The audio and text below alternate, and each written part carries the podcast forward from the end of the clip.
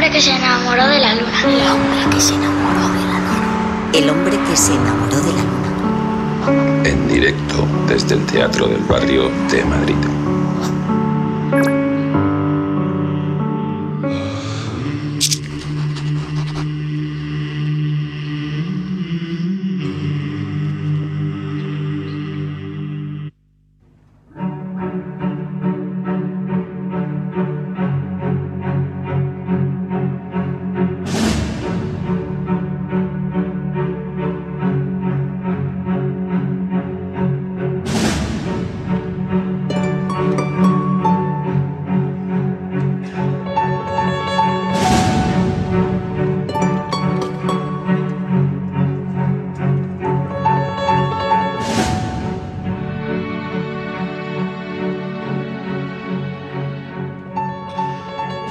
Cuando era joven escribía para llegar a ser.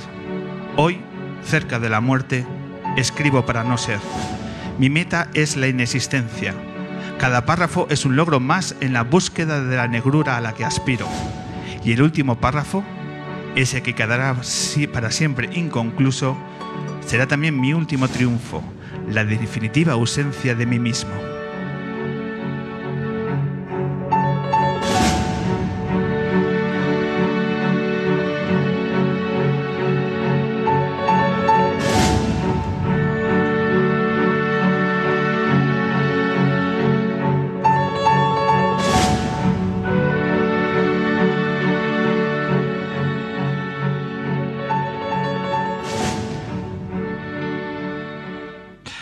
Bienvenidas, bienvenidos al 88.6 de la FM, a M21 Radio, también a todos aquellos que en cualquier lugar del planeta se suben a la Luna a través de m21radio.es, en lo que va a ser la edición número 322 del hombre que se enamoró de la Luna. Y lo hacemos desde este escenario radiofónico y teatral que es el Teatro del Barrio de Madrid, uno de los lugares más vivos y más comprometidos de la escena cultural y que dos domingos al mes se disfraza de programa de radio para ambientarlo con nuestros micrófonos, nuestra luna y nuestros invitados. En la luna de esta tarde tendremos a ese grupo referente dentro de la escena del rock, tendremos a La Fuga, tendremos poesía, vamos a intentar micropoetizar el teatro del barrio a través de la voz de Ajo. Y lo, vamos a, lo que vamos a hacer ahora es eh, descubrir una nueva voz de nuestra música. La conoceréis porque ha hecho un montón de películas importantes dentro de nuestro cine y ahora irrumpe como cantante. Atentos a este descubrimiento, atentos a la voz y a la guitarra de Manuela Bellés.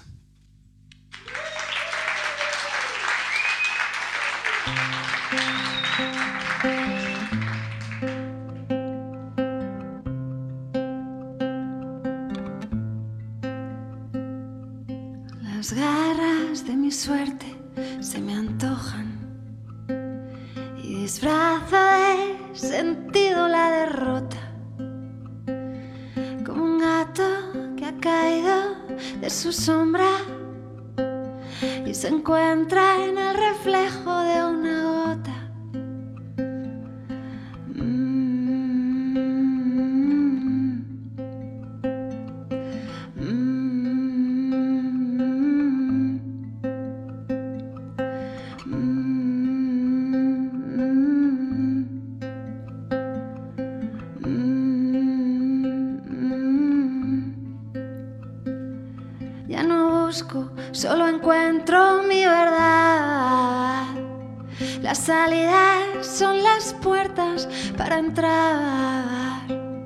Los caminos al vacío solo asustan al llegar. Pero surge un soplo bueno, un nuevo azar. Pero surge un soplo bueno, un nuevo azar. El papel mojado no sirve para pintar. Y si escribo a lápiz se puede borrar. Si disparo una palabra es de sal y se pierde en el mar. Mi ilusión es un guion sin terminar. Mi ilusión es un guion sin terminar.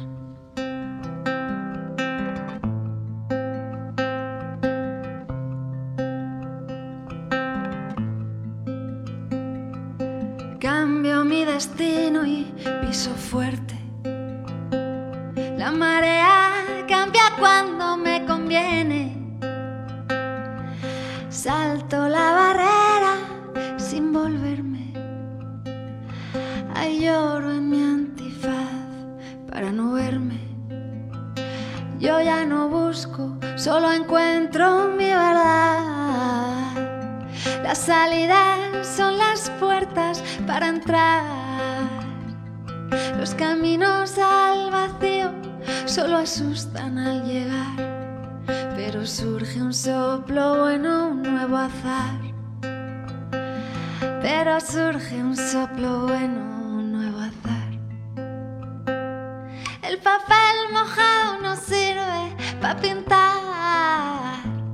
Y si escribo a lápiz, se puede borrar. Si disparo una palabra y se pierde en el mar. Mi ilusión es un guion sin terminar. Mi ilusión es un guion sin terminar.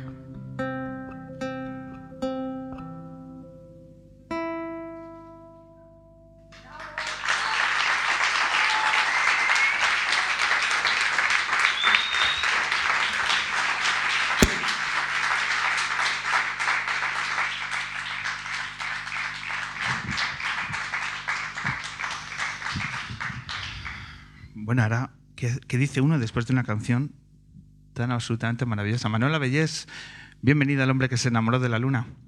Muchísimas gracias. Cosa más bonita acabas de hacer. Eh, tenemos a una actriz, a una cantante, a un nuevo talento de nuestra música, como eh, decía en la introducción, y una persona que, claro, después de muchos años eh, de estar en los escenarios, en los teatros, en las películas, lo primero que, me gustaría preguntarte, eh, Manuela, es cómo ves nuestro escenario, cómo, desde una mirada de una profesional de estos espacios, ¿qué te parece este, este estudio de radio? Bueno, ahora mismo se ha creado aquí un ambiente de magia. No sé ni qué hora es ni en qué día estamos. Pues estamos en el 2023. edición Hemos viajado en el 14. tiempo. Sí, es cierto, pero es, es- es cierto que el otro día cuando salíamos de- del teatro y era de día, había una sensación un poco extraña, ¿no? Porque es cierto que este escenario te, te evade, ¿no? No es una cuestión solo que veamos el equipo lunero. ¿También tienes esa, esa sensación? Hombre, hacer un programa en un teatro es lo más maravilloso. En esta, aquí en estas tablas que estamos pisando han pasado un montón de cosas, un montón de gente, historias, vida, y se nota, yo creo, entre estas paredes. Eh, ¿Algún consejo que digas, pues mira, Pablo, en este rincón, en este, algo que nos puedas decir, alguna línea de mejora? Cualquier cosa que se te ocurra, estamos aprendiendo todavía de cómo llevar el programa de radio a un escenario de, de- de un teatro. Cosa que a nosotros reconozco que nos imponía hace un par de meses y nos sigue imponiendo. Si tienes cualquier consejo, Manuela, nos lo dices. Pues mira, aquí tal, vendría bien este recurso, el otro, ¿vale? Vale, a mí me gusta todo. Ahora mismo no se me ocurre nada. ¿Has visto la luna que tenemos ahí? y- ¿Has visto la luna que tenemos ahí colgada? Claro, eso es lo primero que he visto.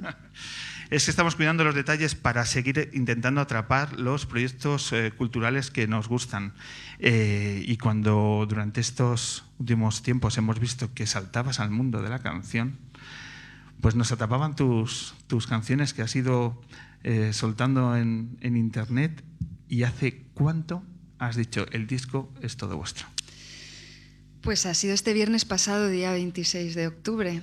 Eh, la fecha señalada yo la llevo esperando mucho tiempo.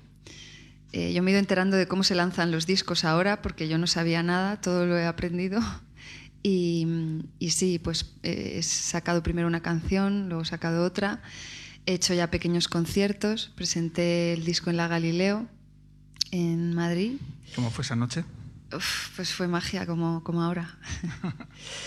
pues fue bastante increíble. Eh, era septiembre, día 3, la gente estaba de vuelta de vacaciones, todo el mundo ya enfurruñado de volver a la ciudad, eh, con todo el lío en la casa, la familia, el trabajo. Y yo pensaba que no iba a venir nadie. Y yo andaba detrás de mucha gente intentando convencerles de que vinieran.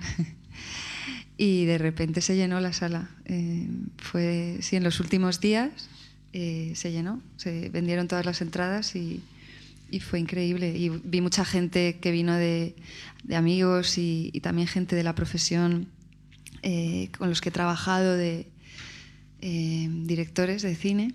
Javier Fesser estaba por ahí, Pablo Berger, Paco Plaza, gente también de la música que ya me van también apoyando, eh, Fran Perea, y, y, fue muy especial, la verdad. Ese momento me sigue apeteciendo tocar. Ese momento en el que finalmente te encuentras ante una sala llena, tu guitarra, el silencio, decir, bueno, pues de esto va. ¿Cómo en se siente uno en cuando este, arranca? En esta ocasión me acompañé de músicos, ¿eh? Uh -huh. eh, dos pedazos de músicos que se llaman Alex Flaco y Alex Moreno, eh, batería y guitarra eléctrica. Eh, por ahora voy con pequeñas actuaciones cantando yo sola con la guitarra, pero, pero bueno, también me divierte el formato banda. En el disco hay canciones animadas que son para bailar, hay un reggae, hay una rumba.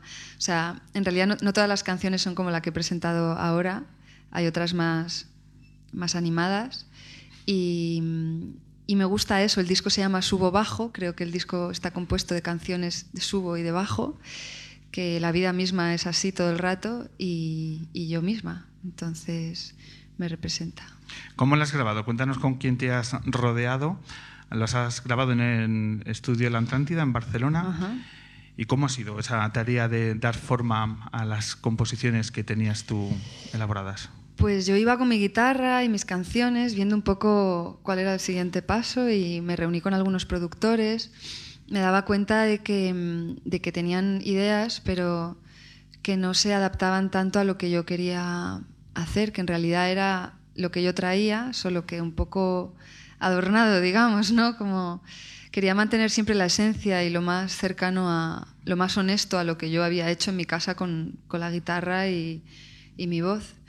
Y fueron ellos, Edgar Beltri y Mario Patiño, que son los productores y músicos de, de este estudio en Barcelona, los que además me animaron a que la guitarra mía estuviera en todas las canciones, en todo el disco, porque yo decía, no, no, tocar vosotros.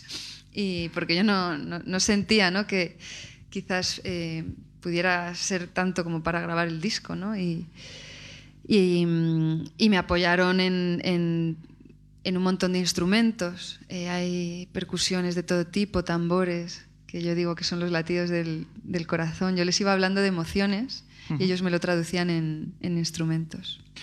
Cuando hablas de emociones, eh, es algo que se palpa cuando el otro día, el viernes, lanzabas por redes sociales, en tu cuenta de Instagram, un vídeo donde anunciabas que ya está, que aquí lo tenéis, que está colgado en las plataformas digitales. Esa sonrisa, esa mirada, lo que desbordaba era una ilusión donde se notaba que era muy especial el es momento. que te puedo decir que es lo más grande que he hecho en mi vida. O sea, es lo más mío, lo más, lo el más proyecto personal. más personal y en el que más tiempo he dedicado y más trabajo. ¿Cuánto tiempo hablamos? Y más he soñado en, en hacer. Pues hombre, llevo todo este año pasado eh, trabajando en esto. Eh, y trabajando en, en, hacer el disco. Las canciones las he escrito a lo largo de varios años. La mayoría de ellas no estaban pensadas para publicarse en absoluto, eran mi compañía en momentos de soledad. Uh -huh. y, y, y, para mí el sueño de grabar un disco está desde que yo era pequeña y me subía en el escenario del colegio. Eso, eso es así. Entonces, el, el día que salió este viernes, eh, no te puedes ni imaginar. Era una mezcla y lágrimas y, y risa y era, era, no sabía ya qué más hacer. ¿Y cómo llega ese día en el que te convences? Es decir, estas canciones, este material puede dar a un disco y, y que dé forma ese sueño? Pues yo empecé haciendo pequeños conciertos en, en Madrid, en la sala del Búho Real, uh -huh. eh, hace como tres o cuatro años, para probarme. Yo quería una sala pequeña, era una sala que a mí me encanta porque he visto ahí a artistas eh, que yo admiro y quiero, y, y, yo quería que fuera ahí mi primer concierto. Y, y claro, eran pues que habían 70, 75 personas, pues al final entre familia y amigos pues lo, lo llenamos. Y, y, salió muy bien, yo lo disfruté muchísimo, me encontré muy, muy a gusto y, y claro, me decían al acabar, ¿y ahora, dónde, ¿y ahora qué hacemos con esto que nos has dado? ¿Dónde lo escuchamos? ¿Dónde... Yo ahora quiero ir a casa y darle al play y volverte a escuchar y, y no existen tus canciones. Y yo pensé, vale, pues las grabo. Esto es, así nace. Pienso, hombre, tienen que existir, ¿no? Es el siguiente paso, es lo lógico, es lo natural, porque, porque yo si quiero hacer conciertos y soy tan feliz con esto, pues tendrá que, que, que existir. Y en ese proceso de que finalmente llega el día donde puedes mostrar tus 11 canciones, ahí tiene que ocurrir un montón de cosas. Escuchar a mucha gente que te asesore, que te diga por aquí sí, por aquí no. Eh, ¿Qué es lo más difícil, lo más complicado en este proceso de dar forma a tener el disco? Bueno, eh, lo más complicado para mí fue dar con las personas adecuadas. Y para mí es tan importante este proyecto que darlo y compartirlo me, tenía que escoger yo a las personas y tenían que ser personas enormes, grandes, bonitas, que les encantara el proyecto, que pusieran ilusión, porque yo no concibo de otra manera esto, ¿no? Entonces, para mí eran entrevistas personales más, es ¿te gusta o no te gusta? ¿Qué sientes? Es, tienes que sentir lo mismo que yo, si no, no, no funciona. Y, y, cuando ya escoges a la gente, pues ya todo va más fácil. Eh, se me complicaba también, pues lo que te digo, por ejemplo, yo no soy músico, yo, yo toco la guitarra y, y, no he estudiado música, digamos, no, no, no, estoy tan formada, por eso mi inseguridad, ¿no? A veces, pero ellos, eh, claro, yo les tenía que explicar lo que yo quería, pero yo no lo sabía explicar, porque yo oía cosas, yo les decía, oigo pajaritos, y entonces ellos, ¿no? eso me, complicaba. Pero yo llegaba a casa y decía, es que muchas veces yo pensaba, yo no soy capaz de hacer esto, yo no, no, no puedo, no, no sé. Y, y, claro, al final es rodearse de gente buena, ¿no? También, y que te apoye y que te ir aprendiendo. Yo, yo esto lo hago para mí, es un, es un regalo para mí misma, es una ilusión ahí volcada que, que voy con mucho cuidado, con mucho respeto, con mucha calma y por eso marco yo los tiempos y por eso lo produzco yo y por eso no he entrado un poco en el sistema, digamos, porque me estoy probando, estoy viendo cómo me siento, compartiendo estas canciones también, porque algunas de ellas las he escrito inspirada en personajes o en otra gente o tal, otras son bastante personales, ¿no? Y, claro, yo cuando canto me, me, quedo vacía. En un concierto me quedo, me quedo hecha polvo en realidad, me quedo ya como, uff, y no sé, no sé, quiero probar a ver cómo me voy sintiendo. Uno se expone más cuando escribe 11 canciones que cuando remata un personaje, un, una serie. Notas que tu exposición a nivel personal ahora es un momento en el que aquí está una parte que antes no se filtraba ¿no? en tus anteriores trabajos. Hombre, seguramente. A ver, yo a ver, como actriz también pones cosas tuyas todo el rato. Yo es que no hablaría de más o menos, yo hablaría de cosas distintas. Como actriz siento muchas cosas y me encanta y es mi vida actuar total y, y lo disfruto, pero mm, esto me está dando cosas distintas, satisfacción personal más, más potente, porque cuando actúas te dirigen, dices un texto que tú no has escrito, mm, te mandan, digamos, ¿no? Te, tú eres un instrumento para contar y, y como actriz eh, sientes emociones intentando que sean del personaje, ¿no? quizás como ahora con mis canciones, pues, pues me acerco más a, a las emociones de, de, mí misma. Eh, para escuchar tus canciones, pues como todos los músicos, basado en las plataformas digitales, ¿habrá posibilidad de llegar a, cómo se puede llegar al formato físico? ¿Cómo te planteas dar ese salto a, a todos aquellos que finalmente quieran tener tu música? hecha realidad en pues, sus manos? Pues como yo voy pasito a pasito, eh, ahora me toca el, el formato disco, que, mm, que la ilusión que tengo y lo que voy a hacer es un libro. Entonces va a ser un libro porque el disco ya no se vende. O sea, yo en realidad consumo música a través de las, de las plataformas digitales, eso es, eso es verdad y, y es así. Entonces yo pensaba, a ver, yo no voy a hacer algo que yo misma no, no consumo. A lo mejor compro un disco, que sí que lo hago en, en, conciertos o cuando veo, pero, pero ahora consumo muchísima música a través de pues, Spotify ¿no? o YouTube. Y, y entonces pensé, bueno, quiero que estén las letras, obviamente, quiero que haya unas ilustraciones bellas. El proceso de encontrar al ilustrador de, de la portada. Que es maravillosa Sí, que antes me has comentado, ¿no? Sí. Que te había gustado mucho la portada del disco. Pues esto fue a través de Instagram, yo ahí mirando, venga, a ver, ¿quién me puede hacer? Entonces vi un, un ilustrador que me fascinó y pensé, bueno, estará en Nueva York, estará en Los Ángeles, estará en no sé dónde, y de repente le veo que está en Barcelona, le googleo y es un chaval de 25 años que es un talento espectacular, que hace dibujos como, como churros, que se llama Ricard López Iglesias, en Instagram se llama Ricardilus, está lleno de proyectos ahora mismo, la está petando. Y, en ese momento le escribo personalmente, le explico mi, mi tal y, y, es una persona que se subió al barco, pero absolutamente desde el principio, le pareció precioso el proyecto y entonces hicimos esta portada que, que es un retrato. Yo no quería que fuera una foto mía, yo quería algo más abstracto, aunque fuera un retrato, pero que hubiera no más algo delicado, algo hecho a mano. Me parecía como que tenía que ser algo así para, para un disco así como tan natural, digamos. Y, y, después me hizo más ilustraciones para adentro, para el que claro, alguna ha salido porque en Spotify, pues en el single, por ejemplo, de Balanceo hay otra ilustración suya, pero yo tengo más guardadas en un cajón, eh, bueno, en un archivo, que, que voy a, a poner en el libro. Y entonces el libro lo está diseñando eh, el estudio ZAC, diseño gráfico, que además lo conforman familiares míos, para que veas que todo está en casa. Las letras también del disco las ha hecho Néstor Santana, que es el, chico de mi hermana, que también es artista. Eh, y, luego va a haber más escritos que he hecho, pequeñas, eh, yo lo llamo pellizcos en el disco, pero son pequeñas frases, pensamientos mm, micropoemas eh, de cosas que, que luego me han ayudado a escribir las canciones también, ¿no? Y hay fotos también personales, digamos, de, de, mi cámara, cosas así. Entonces creo que el libro va a ser muy especial y por supuesto estará el disco dentro del libro, pero como en un sobrecito, así como un añadido, pero, pero lo que me hace ilusión es el libro. Que va a ser todo un regalo, ¿no? Todo una proyección. Si hablamos que es un, evidentemente un proyecto tan, tan personal, es dar forma todavía en el libro para que... Sí, es que no puede ser de otra manera. En tu, ahora mismo eh, estás en las labores de, de, promoción, de mostrando tus canciones.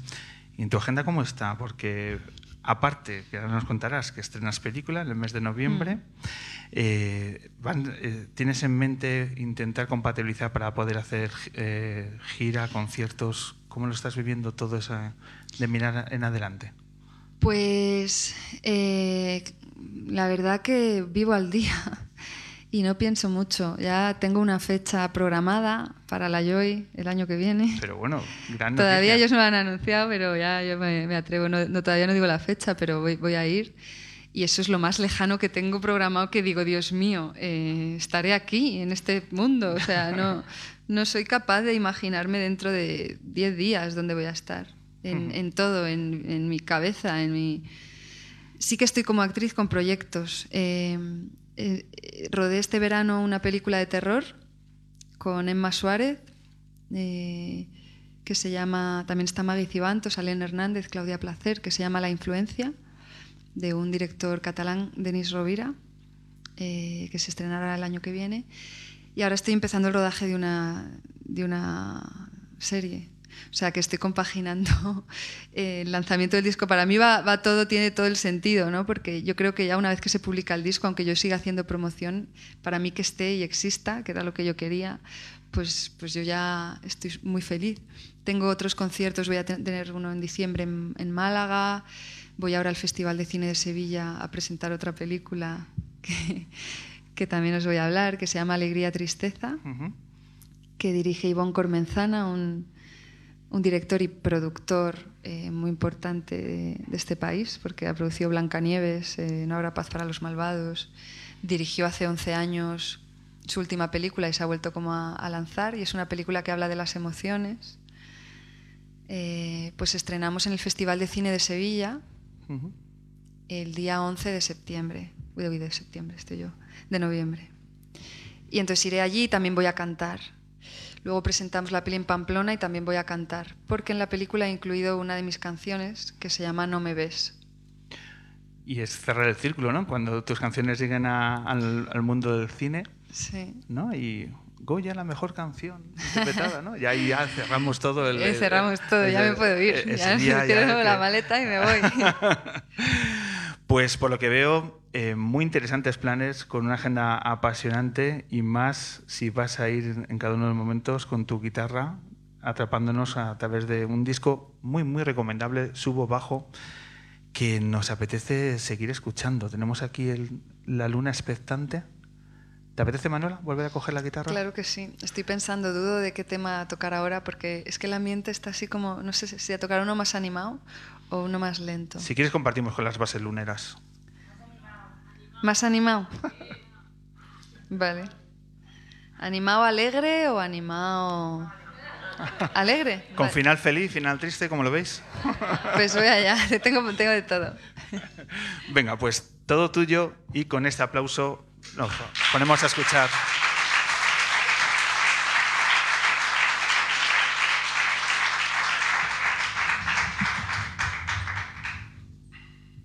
Este tema en el disco. ¿Puedo hablar aquí? Por Sí, supuesto. ¿no? Este tema en el disco eh, tengo una colaboración con Adri de la Pegatina. Eh, es la única colaboración que tengo. Y, y bueno, es una, una ranchera.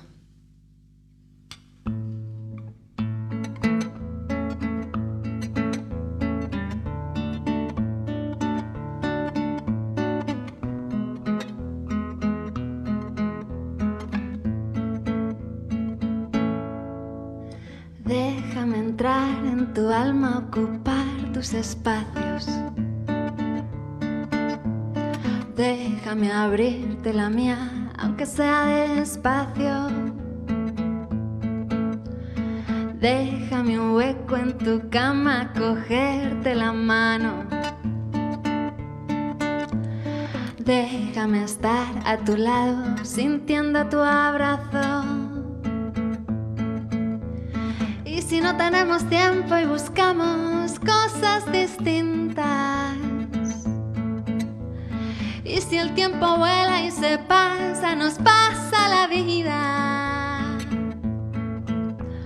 Déjame aunque sea solo un instante de cosas bonitas. Bailemos sin miedo. Bailemos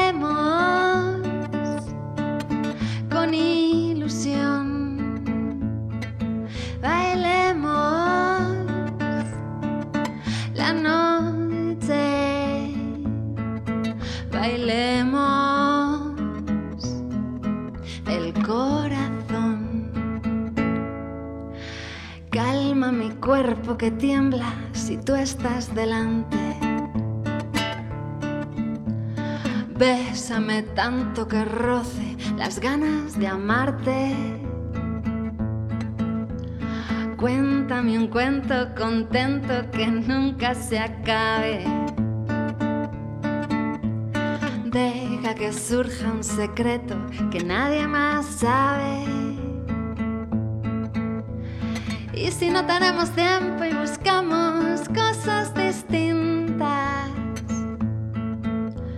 Y si el tiempo vuela y se pasa, nos pasa la vida. Déjame aunque sea solo un instante de cosas bonitas.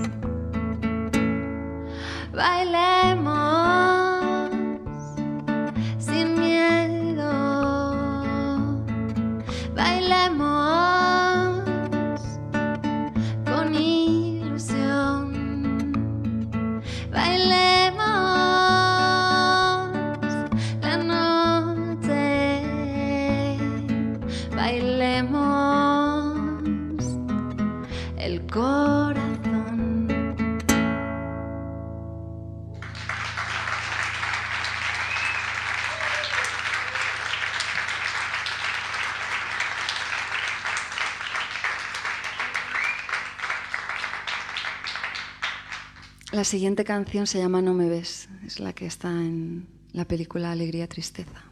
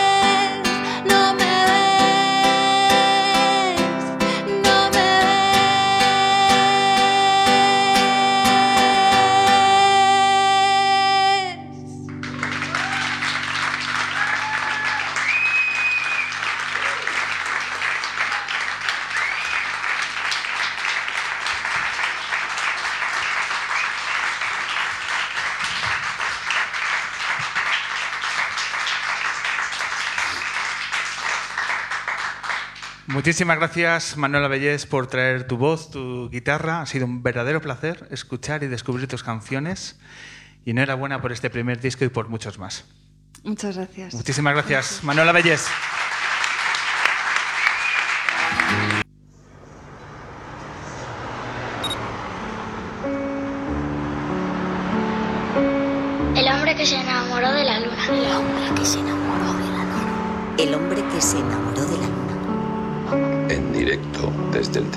barrio de Madrid.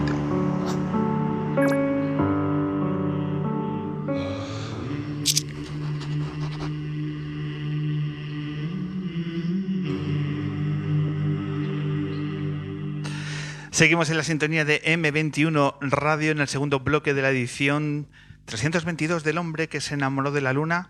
Sobre esta. Está, está mal que yo lo diga porque es mi, mi plató, mi escenario, pero cómo mola lo que hacemos aquí en el Teatro del Barrio. Esto es para venir en directo y vivirlo. Y más si tenemos invitados del calibre y de la personalidad tan maravillosa y tan arrebatadora como la de la poetisa Ajo.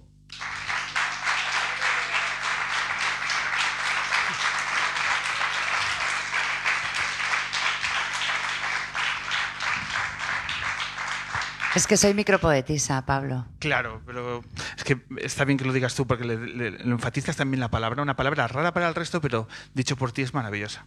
Bien, dicho. Ajo, bienvenida. Gracias, Pablo. Yo no sé para qué me has traído porque tienes que saber más de mí ya que yo.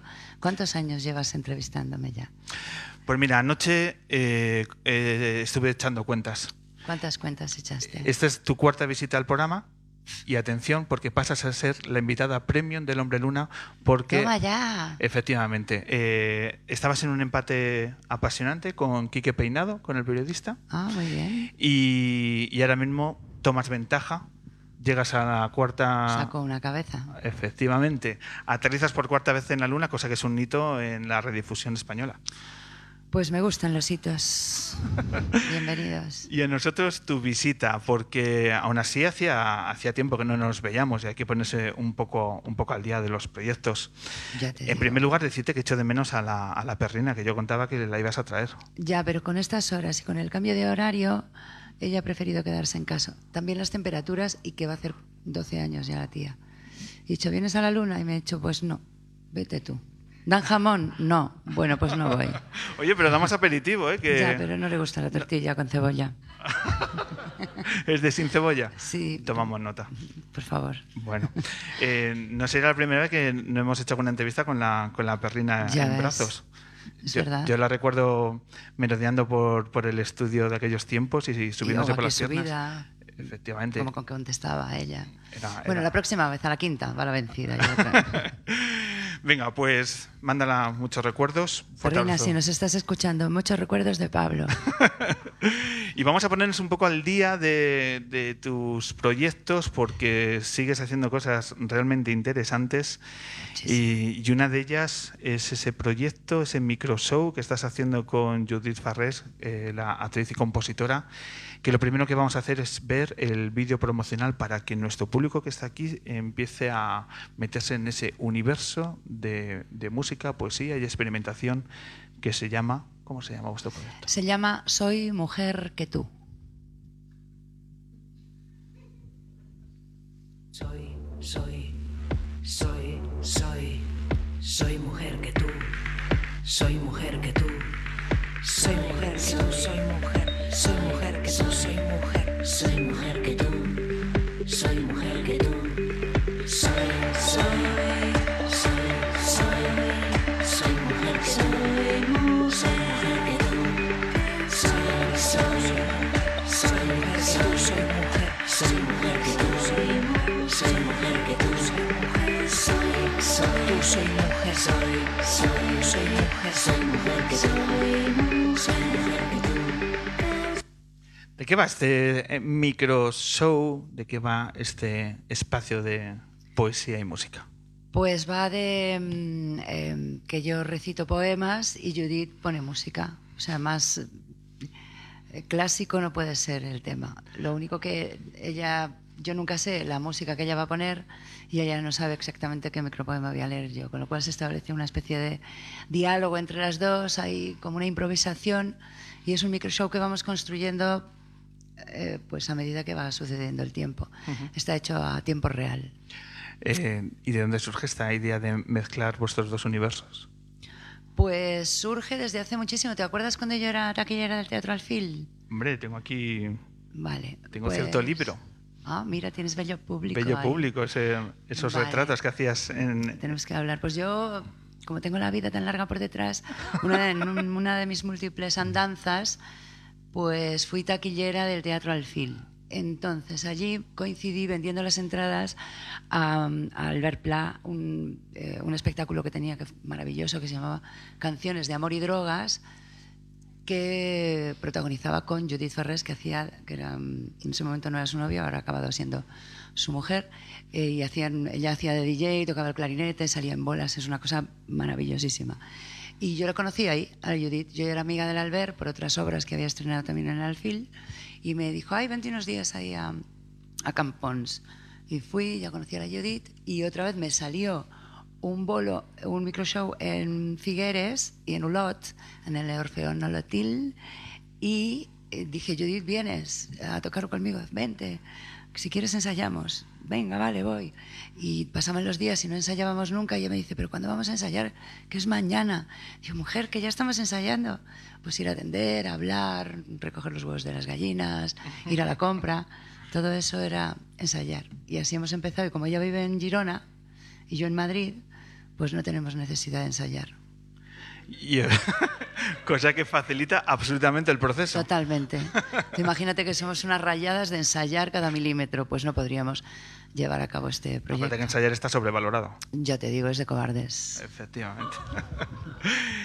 y, y total, que eh, como sois gente que os manejáis también desde, bueno, de hacer lo que os apetece, habéis saltado el charco y os habéis ido a llevar vuestro microshow a México. Y hace muy pocas fechas que habéis estado por allí. ¿Cuánto hace que...? Hemos vuelto hace un par de semanas, me parece, o así. Y hemos estado allí como cerca de 15 días, micropoetizando pues, pues una parte de la ciudad, porque es una ciudad inmensísima y nos ha dado tiempo a micropoetizar solo en cinco sitios. Pero tenemos previsto micropoetizar eh, a partir de primavera, otro, otra zona. Otra zona de México. De México, sí. Eh, es decir, que ha ido bien la experiencia. Ha ido fabuloso, ha sido, ha sido muy divertido, muy enriquecedor, muy... Yo siempre vengo, siempre digo que soy de- mexicana de renacimiento. Nacida en Saldaña, pero de renacimiento soy de México. Siempre que vengo de México, no sé si es la altura, si es el mezcal, si son los mexicanos, si es la cochinita pibil o esto, pero... Allí se improvisa con mezcal. ¿Cómo? Sí, se improvisa con mezcal. en el ¿Se improvisa? escenario. Sí, sí, yo creo que el mezcal está ahí pues a la orden del- de lo cotidiano. Las bebidas que vienen de, de los cactus y, eh, o de las plantas así muy carnosas siempre tienen propiedades mágicas y visionarias. ¿Y cómo se recibe por esas tierras el, el micro show? ¿Y ¿Cómo se recibe? Sí, ¿cómo Pues ha sido el feeling con el, estas- con el público? Eh, allí es un público muy apasionado, muy culto, muy con muchas ganas de que pasen cosas, con muy pocos prejuicios. Entonces es muy es maravilloso estar allí entre los mexicanos, Cuando dices- realmente. cuando dices muy pocos prejuicios, ¿lo dices en comparación Yo en comparación con lo que conozco, pues por ejemplo aquí, que está todo con compartimentos más estancos, ¿no? Los del rock son del rock, los de la poesía son de la poesía, los del indie son del indie, allí pues hay un, un tránsito entre estilos que, bueno, pues está muy bien. Es muy de agradecer para la- las personas que como yo he transitado también por tantos estilos. Yo ahí hay veces que recojo gente de, de la época experimental, de Mil Dolores Pequeños, hasta ahora, ¿no? Con Judith. Entonces vas arrastrando gente que, que sabe cosas, sabe de dónde, cuando va a haber algo, sabe de dónde vienes, qué es lo que has hecho. ¿Y qué escenarios habéis pisado allí en, en México? Pues hemos ido al Museo del Chopo. Eh, ¿Eso qué es? El Museo del Cuéntanos. Chopo es un centro cultural que hay ahí en, en- en México, en San Rafael, creo que se llama el lugarcito, y que es eh, también dedicado a la cultura experimental, audiovisual. Lo lleva un- un- una personalidad que se llama Pacho Paredes, que antes dirigía La Casa del Lago, que también es otro proyecto y otro centro cultural muy, eh, muy arraigado y que además tiene que ver con, todas las, con todas las artes y además con todos los estilos, también desde lo experimental a lo más convencional. Y Pacho es la primera persona que me llevó a mí a México a un festival que se llamaba En Voz Alta, a la Casa del Lago. Y yo invité a Julieta Venegas, que es mi amiga, a que me acompañara. Y- pero no lo, no lo anunciamos porque si no se me llena todo de Julieta Venegas y no me hacen ni caso. Entonces hice como que no venía y me presento, bla, bla, bla, me tiró todo el rollaco.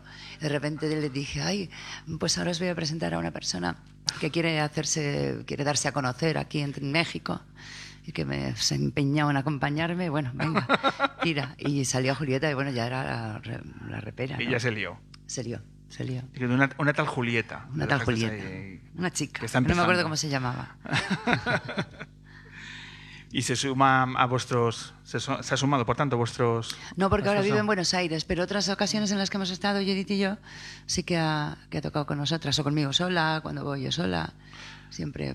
De esos, de esos momentos, de esos. eh, porque eh, ella te visita, está aquí por Madrid. Si os queréis venir un, un mediodía de domingo aquí al Teatro del Barrio, Vale, cuando vuelva ya te lo. Vale, Te lo pero voy diciendo. no- lo hacemos como lo has hecho antes. Hay una tal Julieta que está empezando y tiene una guitarra. Que tiene lo una así. guitarra y un acordeón y un sombrero mexicano.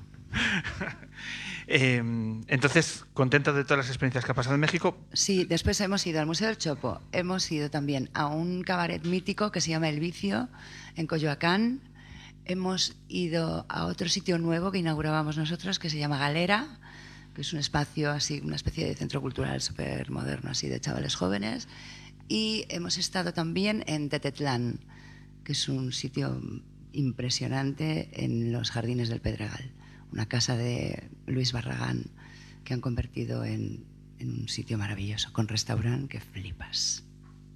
Bueno, bueno, bueno. No hay, no hay nada indiferente por lo que veo, ¿no? Nada, en nada, vuestra todo- agenda. Todo era bueno. Otra de las cosas que habéis hecho es atender a, eh, a diferentes medios de comunicación y habéis estado ahí plasmando vuestro proyecto. Y para que nuestros oyentes y nuestro público aquí presente te visualice y escuche eh, qué es esto de- del proyecto que haces con. Judith, cuál es eh, finalmente la atmósfera que se crea, vamos a coger un minutito de una participación vuestra en una televisión, en UNAM Televisión, la televisión de, eh, uni- eh, de una universidad de, de allí de México, y un minutito para ver, Pero lo de Monoperro, digo, lo de Monosabio, ¿vas a poner o lo de Yuriria Sierra? vamos a verlo, A ver. Y, ahora, y ahora nos lo comentas, esta experiencia de ajo en México. Órale. Ah, esto, mola. ¿Cómo comenzar por el principio si las cosas ocurren justo, justo, justo antes de ocurrir? ¿eh?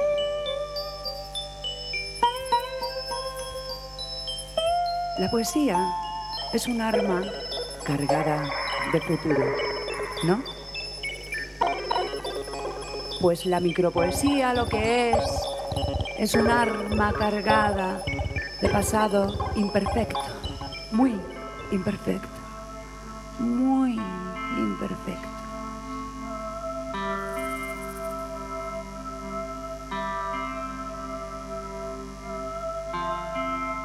Pseudobiografía.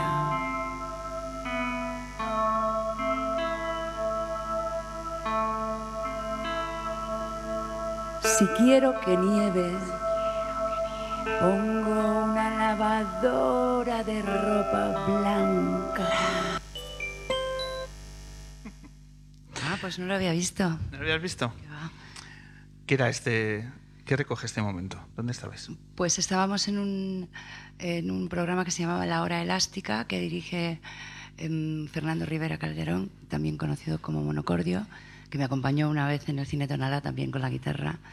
Fue muy divertido. Y es un, eh, se, se hace en directo como, como esto. Y bueno, fue muy divertido. Me lo pasamos muy bien aquí en, en este programa. Las sensaciones son tan positivas que nos decías que en, quizá en primavera tenéis también la intención de, de, bueno, de hacer las maletas y, y de volver, ¿no? de repetir y seguir micropoetizando México. Sí. Como también tienes eh, otras fechas aquí en Madrid, que también hay que, Ah, que hay no estar muy atentos. Por ejemplo, el próximo día 8 de noviembre en los teatros Luchana y el día 5 de, de diciembre en los teatros Luchana también. La hora, ocho y pico. Más Ocho- arriba, arriba, abajo. ocho y pico en punto, a las ocho y pico en punto. Que son las horas de 8 de noviembre, 5 de diciembre. Eso ti, ti, ti. Teatros Luchana aquí en Madrid. En Madrid. Eso es. Eh, vamos a hablar de, de amigos comunes, eh, porque ayer estuviste con el mejor poeta desconocido del mundo. Ah, sí, con el peruano volador. ¿Qué tal está el peruano volador, Perú Saizprez? Muy bien, está en su mejor momento. Tienes que traerle un día aquí a la luna. Claro, le he dicho, pero es que viene Ajo, vente, vente ahora. Y no sé si, no No sé si ha venido no, tal, no ha podido. Pero desde aquí un fuerte. Fue colaborador nuestro Ah, bien. Y, eh, porque hicimos durante cinco programas, hace tres o cuatro temporadas, una sección inolvidable también en la radiodifusión española, donde hablábamos de los mejores poetas desconocidos de- Del universo. del universo. Y bueno, lo que conocimos aquella vez fue, fue apasionante. Fuerte abrazo a Perú. Me he traído este libro, que es el libro fotográfico de tus retratos que hacías desde eh, las taquillas del alfil, porque va a haber amigos tuyos en la siguiente edición lunera. Y ¿Quiénes van a venir? pues quiero que lo descubras tú. Coge tu libro y yo te voy a decir la página, entonces tú anuncias quién viene en el próximo programa, ¿vale? Dime, a ver. Vete a la página 90 a ver quién está, quién es el protagonista de la foto. Y entonces vendrá en el siguiente programa, que es el día 11 de noviembre. Página 90. 90, espera un momento, coño. Hombre, Tristán va a venir. ¿Quién está ahí? Tristán Ulloa. Tristán Ulloa. Muy bien, me encanta Tristán, muy majo. Va a venir Además- Tristán Ulloa con Gonzalo de Castro a hablarnos de la obra Precio que están haciendo en el Teatro Kamikaze. Bien. Y entonces eh, vamos a hablar aquí en el teatro de teatro, que, que nos vamos a poner muy teatrales esta Meta- temporada. metateatro. Efectivamente. Entonces Tristán Ulloa eh, va a venir. ¿Quién más? Y luego mira la página 159. 159, esperad a ver si lo... Si lo hubiéramos ensayado esto, ahora no No, perderíamos. me gusta, es que me gusta improvisar aquí contigo. 57. Hombre, va a venir Nacho. Nacho Mastreta. Mastreta, ay, qué ilusión. Nacho Mastreta. Ay, qué majo, daré también un beso y a todos. Y a Marina y a, a todos los que y a vengan. todo el universo. Ahora te los dejo dados. Pues eso, Tristán Ulloa y Gonzalo de Castro, más Nacho Mastreta, dentro de 15 días aquí en el Teatro del Barrio. ¿Te gusta el cartel? Me encanta el cartel, siempre tienes buenos carteles. Eso es. Eh, pues anotado, anotado queda. Eh, Ajo, en los últimos minutos de la entrevista necesito hablar de un proyecto que ¿A me ha, que me ha emocionado. ¿Llegas bien? Sí. Venga, que me ha emocionado estos días conociéndolo. eh, un, un proyecto que aúna lo literario, lo social, con una sensibilidad y una idea que a mí me ha parecido conmovedora. Cuéntanos qué es esto de A las Olvidadas. Bueno, pues A las Olvidadas es un proyecto que partió de un eh, estudio de marketing que se llama Teta y Teta. Mirad, ta, ta, ta, he venido yo en tetas. eh, que pretende, mm, eh, porque están muy sensibilizadas, regalarle un libro dedicado a las mujeres que están en la cárcel. Es cada persona regala un libro dedicado a una persona que sufre una situación de privación de libertad. Porque si eh, las, mujeres ya hemos sido las grandes olvidadas durante toda la vida, ya si estás presa es que olvídate de hacer más caso a una cucaracha. Entonces hicimos esto, yo, vamos, yo colaboré con ellas, fui a, entregar los libros y hacer un pequeño microshow allí al, al módulo 13 de Soto del Real, en un módulo donde hay 1.400 mujeres, digo 1.400 presos y solo 70 mujeres. O sea, esa es más o menos la proporción de, de cómo se delinque en España también, mujeres de, respecto a hombres. Entonces están ahí unas pobres mujeres, fíjate, entre 1.400, pues no las hacen ni caso. Y fuimos nosotras mm, a regalarles los libros que estaban agradecidísimas. Ahora hay que llevar también libros en inglés y en taiwanés y en más sitios, sé que no solo hay españolas. Y eh, fue un éxito y ahora vamos a repetirlo porque nos han seguido enviando libros, ahí a Teta y Teta, eh, en la cárcel de Extremera el día 24 de noviembre. Que también la cárcel de Extremera debe ser dura, dura, pero durísima. Porque está más alejada de Madrid. Está más alejada, reciben- entonces llegan menos cosas. En fin, pues como siempre, cuando estás lejos de- del centro. Entonces, cualquier persona puede colaborar. Lo único que Exacto. tiene que hacer es eh, pensar en un libro, un poner una dedicatoria en a una mujer que esté en esta situación hay que hacerse cargo, hay que empatizar en ese sentido. y una dedicatoria que es en formato de, de un abrazo, de saber que hay una Sí. persona fuera que, que Que se piensa en ti. sí, de ti. Y el hilo conductor es la literatura. Exactamente. Y luego en la cárcel hacéis también un espectáculo. eh, Vamos a hacer la entrega de los libros. En la primera ocasión acudieron todas, porque es una cosa libre, puedes ir o no ir, no te obliga a nadie a nada. Y bueno, vinieron todas y después hubo un momento muy chulo en el que cada una se acerca a recoger los libros y te pide consejo, pero ¿cuál, ¿cuál me puedo elegir? A mí me gusta la poesía, a mí me gustan los animales, a mí me gusta el desamor, a mí me gustan las aventuras. Y más o menos entre las cinco personas que fuimos, pues cada una llevaba ahí cuatro libros. ¡Wow! Así no tengo que ver la tele. Sí, ¿sabes? Está bien. Y la idea es que cuanto más libros, pues más abrazos y... Sí. Y Son ventanas por las que fugarse los libros, en el fondo. pues una idea absolutamente Es brillante y- maravillosa, efectivamente. Cómo desde la sencillez se pueden crear espacios tan interesantes en lugares donde, pues, efectivamente, no pensamos. No, pensamos. se piensa en eso. Y hay que, hay que impulsar proyectos así porque merecen todo nuestro reconocimiento y admiración. Así que ya nos contarás qué tal. Ya os iré este- contando, sí. Y si queréis enviar vuestro libro, eh, mm, podéis visitar la página de Teta y Teta, que, y bueno, allí dan todo tipo de instrucciones. El proyecto se llama A las Olvidadas, que incluye la palabra alas. Efectivamente. Hilado muy, muy fino. Pues también en la, en la, en la página de Facebook de AJ también Sí, está también. toda la, la información. Nosotros también compartiremos estos días toda la información posible en nuestros canales para intentar lograr la mayor difusión posible y que al final el resultado sea que muchos libros son capaces de volar a- a la- al centro A sitios penitenciario tan de terribles como son las cárceles. Efectivamente, que, que pisar una cárcel, aunque sea de visita, es una experiencia que se te queda grabada para, para toda la vida. Ajo, mil gracias por visitarnos. Gracias, Pablo. y Gracias, hombre, que se enamoró de la luna. ¿Cuánto tiempo llevas ya enamorado de la luna tú? Pues eh, estamos arrancando la temporada número 12. Madre mía. Muy bien, pues felicidades. No todas las relaciones duran tanto. Aquí estamos, a ver si da- eh, cumplimos con el reto de llevar eh, la luna al Teatro del Barrio, que yo creo que sí. ¿Nos está quedando bien? ¿A ti te gusta el escenario? Me Ajo? encanta todo, la ¿Al- verdad. ¿Algún consejo? No, yo soy de poco dar consejos, ni de recibirlos, ni lo uno ni lo otro. Pero te voy a decir una cosa que decía un amigo mío, Leopoldo Alas, un poeta, que esto es maravilloso. Decía, te voy a dar un consejo, eres gilipollas. O sea, para dar consejos, así, fuera de... Por eso, sabemos que la radio no se no coge la quiero ironía. consejos ni nada. bueno, amigos, Pues gracias. que me llame gilipollas hago por mí, pues mira, No, me, me cariñín, sube. Qué pero broma, si era una broma, broma. qué broma, qué broma. Vale. Que la ironía se coge la radio, lo he dicho con, con- con esa mirada maravillosa de Ajo. Ajo, un placer como siempre y ya estamos buscando la fecha para la quinta ocasión. Órale. Muchas gracias.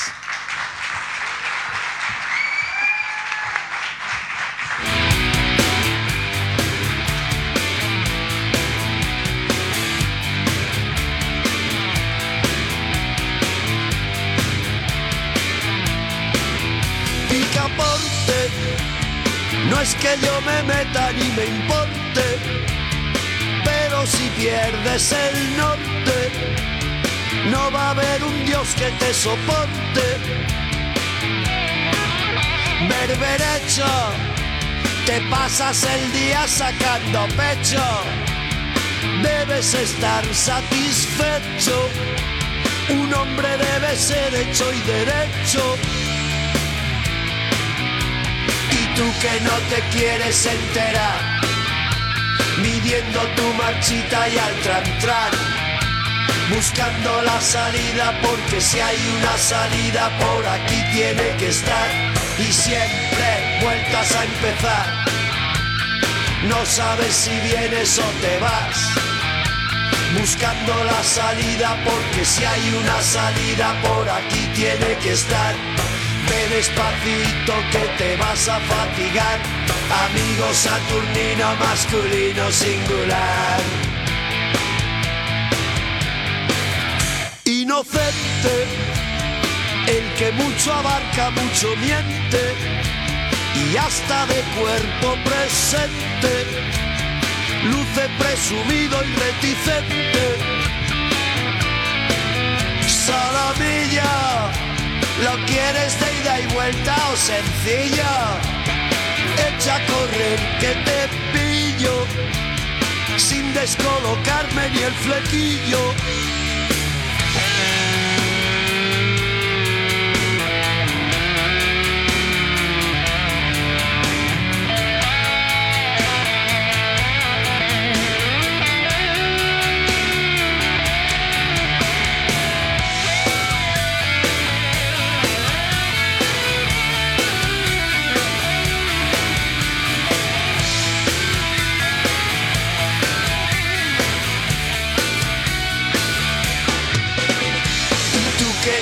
Quieres enterar, midiendo tu marchita y al tran tran, buscando la salida porque si hay una salida por aquí tiene que estar y siempre vueltas a empezar.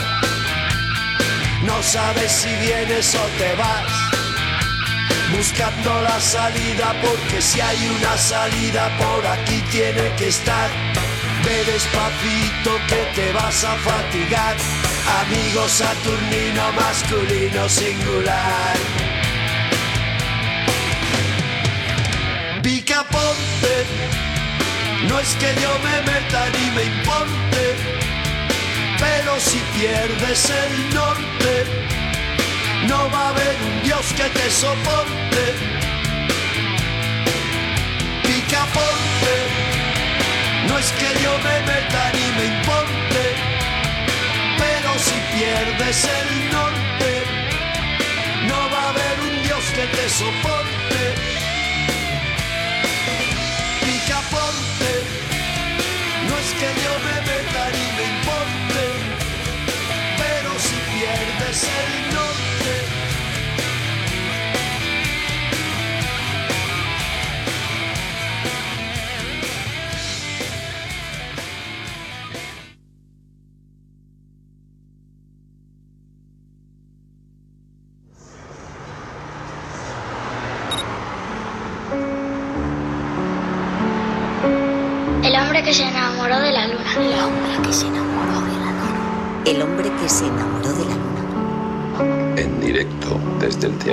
Barrio de Madrid.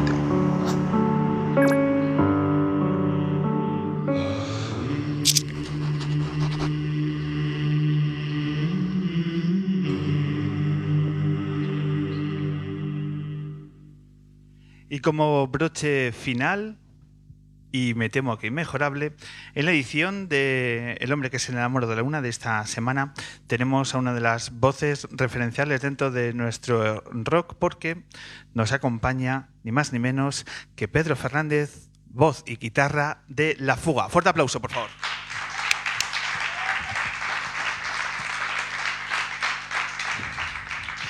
Pedro, bienvenido al Hombre Luna. Hola, buenas, ¿qué tal? ¿Cómo estás? ¿Cómo te encuentras? Bien, bien, bien. Me ¿Bien? gusto, sí. ¿Te, te gusta este tipo de formato radiofónico? Bueno, eh, esto de venir al mediodía es un poco raro, pero me tengo que levantar a las 9 de la madrugada. A la- que no, es- no era para la gente del rock, ¿no? ¿Esto qué es? No, no, no. ¿Cuánto hacía que no madrugabas un domingo por la mañana? No, no, no suelo levantarme muy tarde, la verdad. Bueno, nosotros lo que estamos haciendo ahora que hay un debate con el tema del cambio horario, porque hoy han cambiado el horario y nosotros somos muy del horario europeo. ¿Sabes? Esto de comer a las 3 de la tarde no lo vemos en equipo lunero. Entonces hay que apostar para que la gente coma a las 12. Entonces ya vamos un poco. Pero bueno, esos son otros debates y que no va por ahí la entrevista. Eh, Pedro, pues nada, bienvenido al hombre que se enamoró de la luna. Vamos a charlar unos minutos de, de música, de rock de, y sobre todo de tus andanzas estos días por la ciudad de Madrid, porque has tenido una agenda más que interesante, ¿no? Sí, ha sido un poco ajetreado estos días. Estuve el miércoles en la presentación de la película, bueno, que es un concierto de Robe Iniesta de Extremoduro, que ha conseguido llevar a los cines algo tan difícil que parece que es eh, el rock. Y, bueno, ojalá se haya abierto una puerta de aquí en adelante para que los cines pues también se abran pues pues para películas de rock o conciertos mismos, ¿no? El formato exacto que es documental, película, concierto. Es, es un concierto, de, de arriba abajo, grabado en tres ciudades diferentes y, y íntegro, vamos.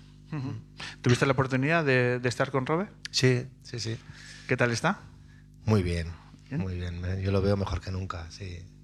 ¿Contento de este, de este proyecto?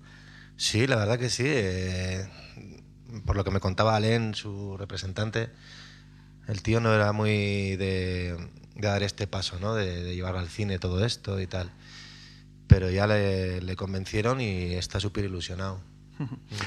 Tuvo además eh, siempre un momento muy expectante que es una rueda de prensa de Robe, ¿no? El, el- el contacto con la, con la prensa, que, que siempre nunca se sabe cómo eh, las cosas que van a que pueden ocurrir. ¿Qué tal estuvo frente a la prensa? Bien, va, el tío, ya te digo, yo lo he visto mejor que nunca. Muy agradable con todo el mundo, con todos los invitados, todos los que estuvimos allí, estuvimos charlando con él y muy bien. ¿Y la prensa también se portó bien? Sí, sí, sí, sí. Pues la verdad que sí, la verdad que es una eh, gran idea el tema de, de abrir eh, nuestras salas de cines para que bueno podamos también disfrutar, porque claro, de extremo duro, que levante la mano quien no es fan de extremo duro. Ya. Desconfía aquel de que no le guste extremo duro, son las cosas que Sí, yo, sí, yo sí, pienso, sí. ¿no? Bueno, pues eh, estaría bien además una luna con Robe. ¿Te imaginas aquí? ¿Le gustaría venir a Robe al programa? ¿Quién sabe? Sería- Nunca sabes por dónde puede tirar. Sería todo, todo un reto.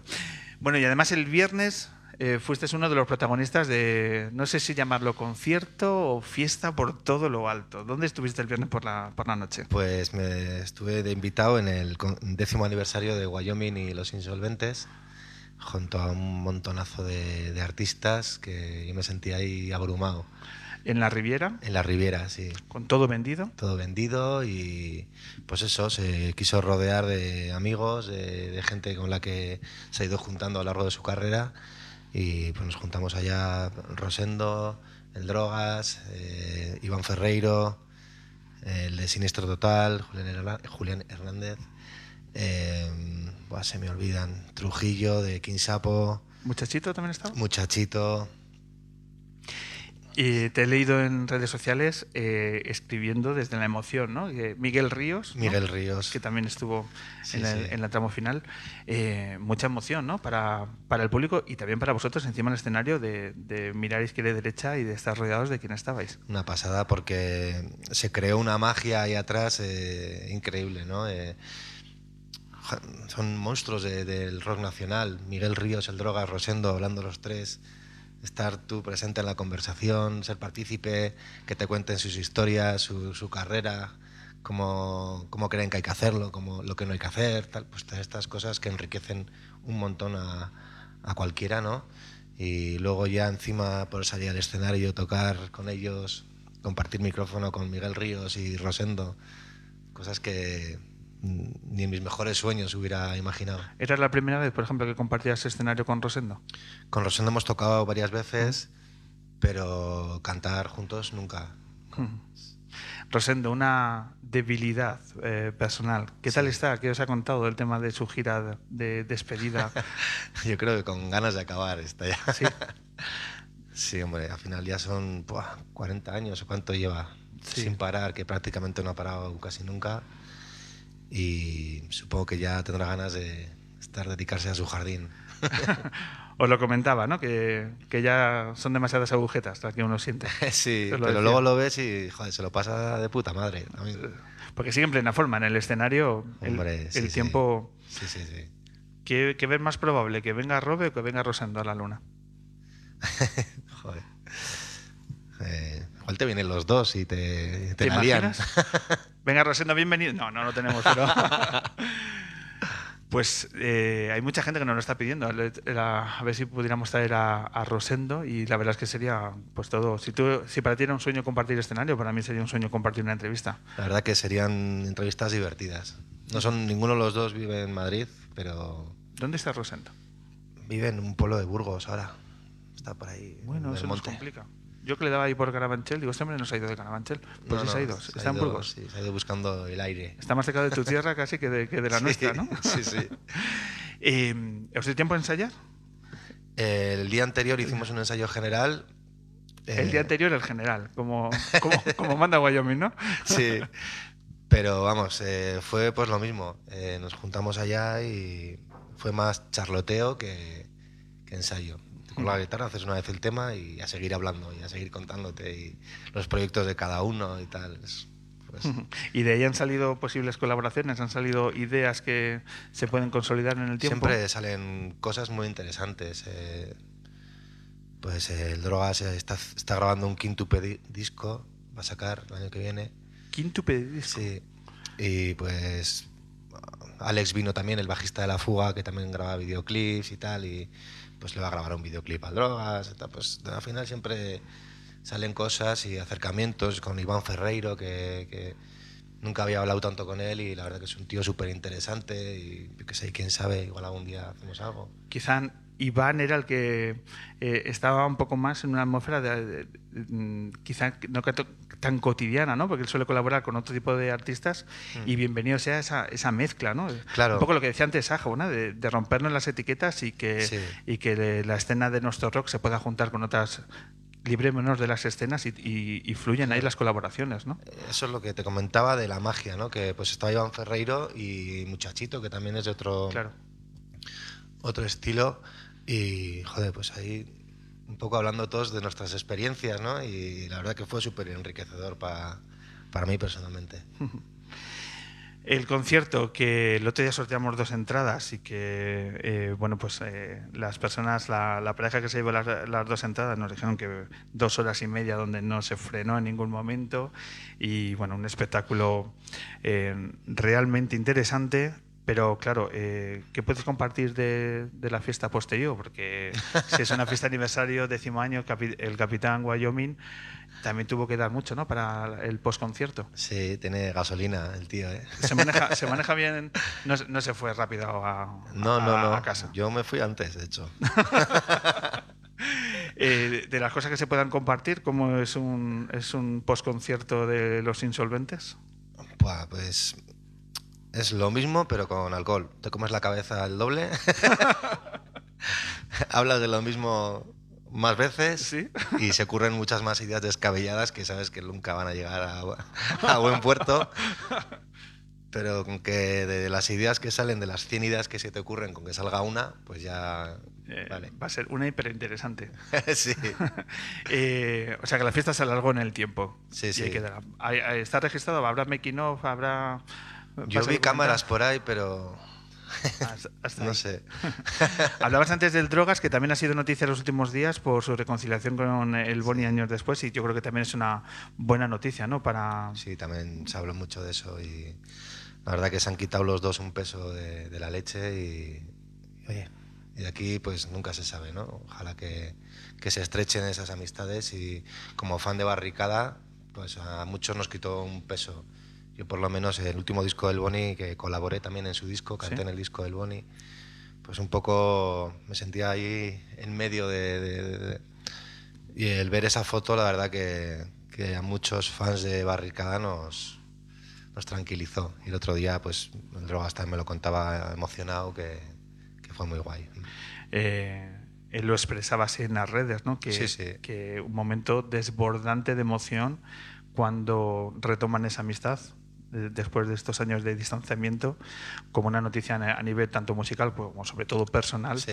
¿no? Decir, bueno, pues punto de inflexión y la vida sigue y mejor estrechando lazos, ¿no? Eso es, es que ya a estas alturas han estado treinta y pico años tocando juntos. eh, no tenía mucho sentido ese distanciamiento, viviendo en la misma ciudad y, y dedicándose a lo mismo. Venga, vamos a hablar de la actualidad de, de la fuga, porque siempre os vemos que no paráis de, de conciertos, que dicen dos meses de, o un mes, mes y medio de conciertos, y a uno le extraña, ¿no? Porque enseguida salen nuevas fechas. ¿Cómo ha sido este 2018, donde yo creo que habéis hecho 40, 50 conciertos a lo largo de- del país y también habéis saltado el charco, como decíamos Sí. antes con Ajo? Pues bien, la verdad que no, no hemos parado. Yo, yo el año que viene hago ya 10 años con la fuga y, y no recuerdo haber parado más de 4 o 5 meses. Ha sido sacar disco y empezar a componer el siguiente y grabar, empezar gira y empezar a pensar en próximos proyectos y ha sido siempre una rueda, ¿no? Y la verdad que, que bien, este rodaje te da una experiencia y una capacidad pues para poderte dedicar ta- tanto a gira como a composición a la vez, a grabar discos, etcétera. Aunque sí que pensamos que más, más pronto que tarde haremos una parada, no sabemos cuánto tiempo, igual un año, lo que sea. Que ya sería noticiable dentro de vuestra tra- sería trayectoria. Un año para la fuga sin tocar sería equivalente a tres Sería o cuatro para otro. Sí, sí. Ujú. Pero vamos, ¿Estáis- que todavía nos preparados queda- para estar...? eh, No lo sé, porque mi novia me aguanta poco y si estoy en casa, pues igual me aguanta menos. Todas las variables hay que, hay que saber manejarlas, ¿no? Entonces, no sé, se plantea igual para después del verano que viene. O, vamos, todavía, todavía nos queda gasolina. ¿Cómo valoras el- lo que, la repercusión, lo que se ha producido a través de Humo y Cristales, vuestro último trabajo? Muy guay porque vemos una evolución, nos ha servido para subir un, otro escaloncito más. Eh, a nivel compositivo estamos súper contentos. eh, siempre a la hora de grabar un disco hay mucha, mucha tensión. A veces llegas hasta a, reñir eh, duro, pero te das cuenta de que son las ganas de cada uno de que, de que saquemos lo mejor posible. ¿no? Y, y ese puzzle que a veces cuesta, cuesta hacer eh, ha servido para sacar un disco que, que tanto la gente como para nosotros, que es en realidad para quien haces el disco, ¿no? Es para, primero que te guste a ti, luego si te gusta a ti ya puede que gustes a los demás. Si a ti no te convences, date por seguro que a los demás menos.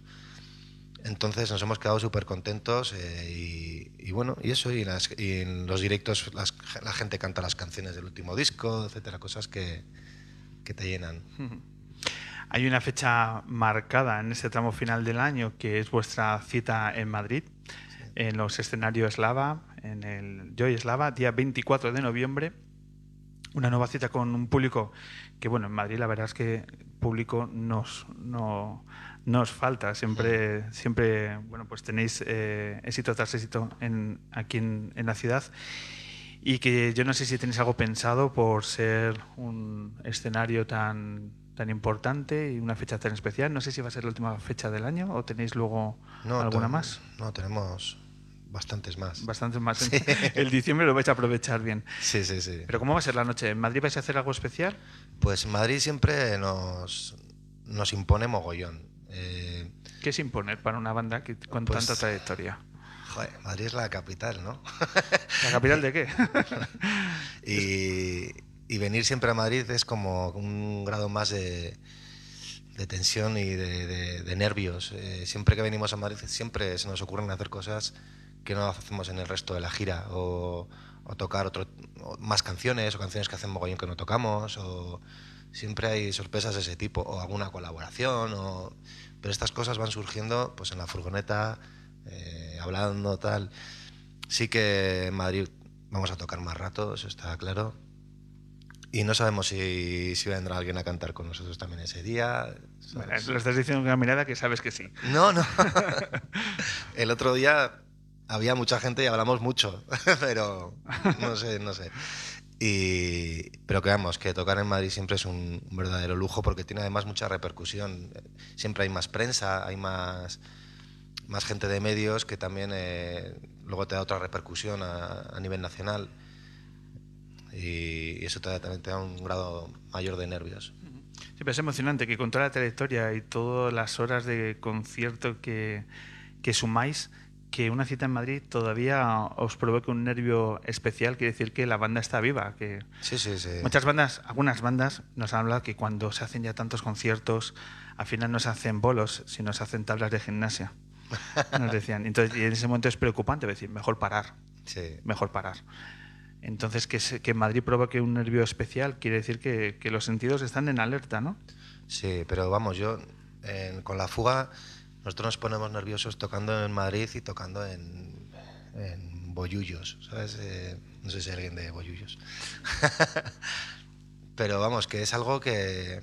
Pero son nervios guays, son nervios que, que mola pasar, que mola tener y que te hacen sentir las cosas de otra manera, ¿no? Y yo creo que el día que eso se te apague, se te ha apagado una gran parte de tu vida.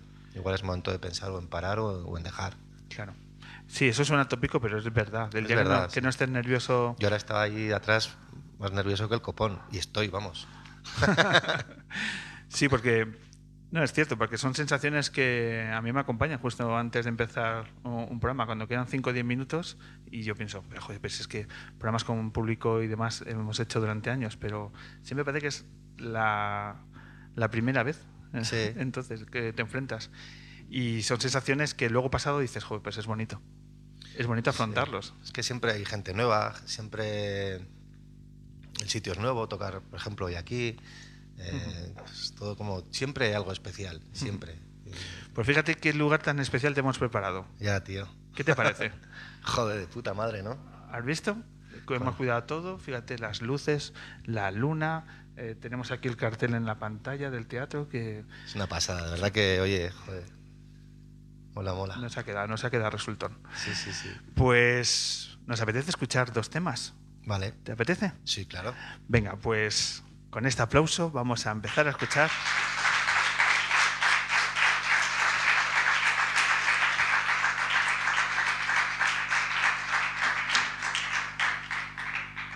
Pedro, cuéntanos qué te apetece tocar. Pues bueno, ya, ya que estamos así un poco presentando lo que os he contado, el último disco, etcétera, pues voy a hacer un par de temicas del último disco y así en tranquilo, porque esto también es un poco, íbamos a venir más gente, al final me he quedado solo, y así que a ver qué tal sale. Seguro que bien. Quédate, seremos parte del mismo colchón. Tú fumabas apoyada en la pared, yo te abría las ventanas del salón. Ya no hay nada, en la calle solo queda madrugada. Ropa vieja en las ventanas del querer, son banderas que dibujan mi fachada. Ya lo ves, no es lo mismo sonreír que ser feliz. En tu pecho sé que escondes vendavales y yo quiero que me soples a la cara.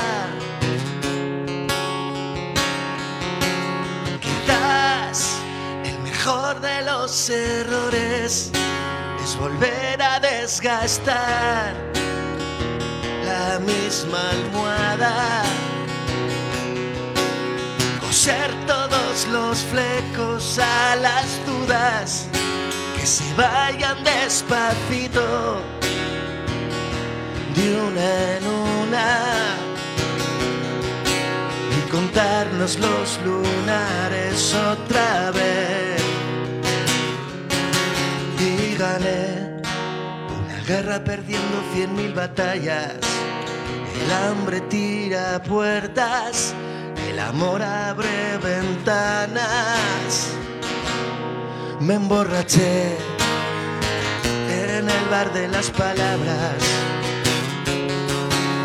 donde escribía con el dedo por tu espalda.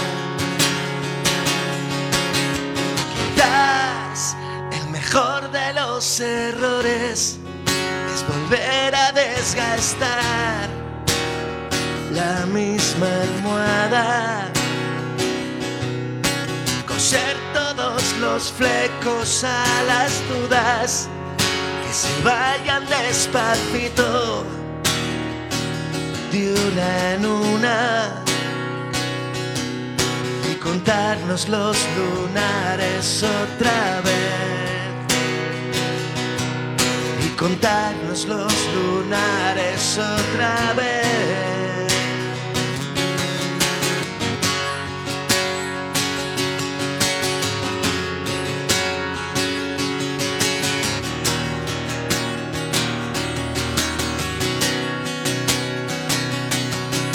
Quizás el mejor de los errores es volver a desgastar la misma almohada.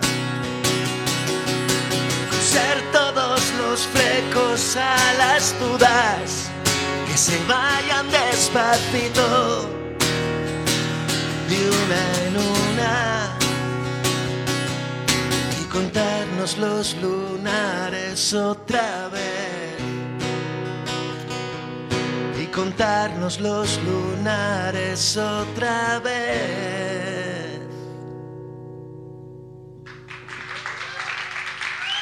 Gracias.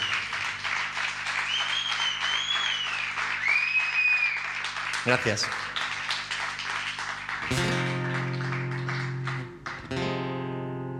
Vamos con la canción que dio título al disco, que se llama Humo y Cristales. Somos el agua que llora tras la persiana. Somos el aire que silba intentando pasar. Somos la cara que falta por las mañanas. Somos café para uno en cazos de un par. Somos la mancha en la cama tras la refriega. Somos aviones negándose a aterrizar.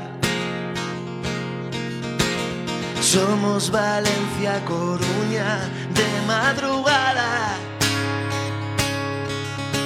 Somos la valentía en dos copas de más.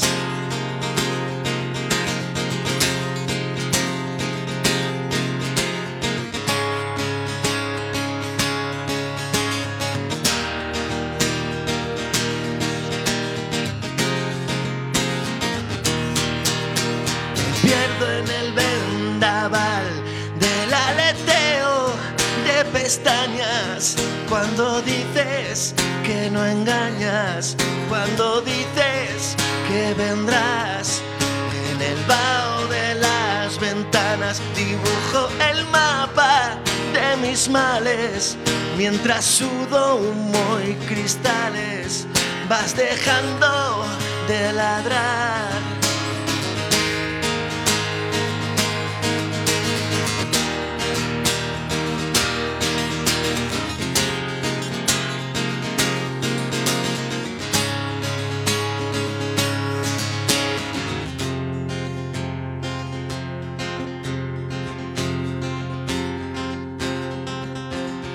¿Será que ya no me acuerdo?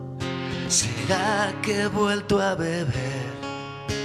¿Será que la vida es tan puta que ya no quiero volver a perder? ¿Será que ardió la empatía cuando nos mojamos los pies? Allí donde nos prometimos volver cada año a besarse otra vez.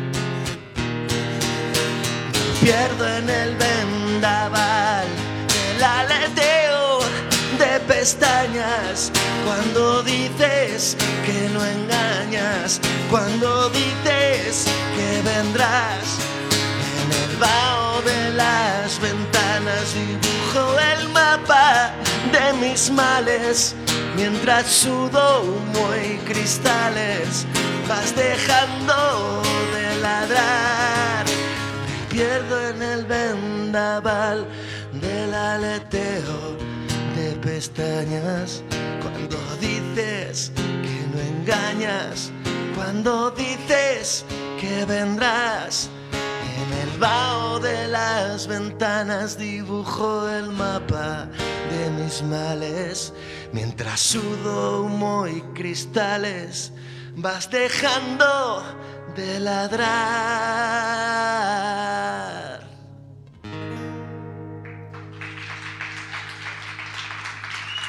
Gracias.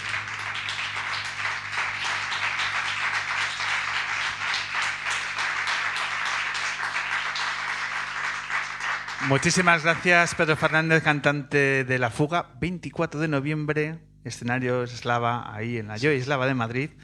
Cita de todos vuestros seguidores con un concierto más aquí en, en la ciudad. Muchísimas gracias. Muchas Pedro. gracias a vosotros. Un verdadero placer.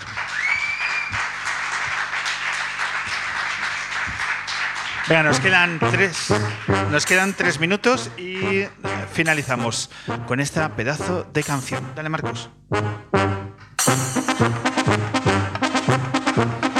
Lo hacemos como siempre agradeciendo a toda la gente que suma en este proyecto y lo que vamos a hacer es agradecer a todo el público que ha venido al Teatro del Barrio hoy domingo. Muchísimas gracias luneros y luneras.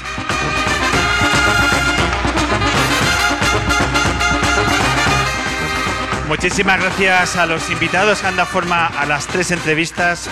Un verdadero placer el descubrimiento de la voz de Manuela Bellés, por supuesto la poesía de Ajo y la personalidad de La Fuga. Muchísimas gracias a todos.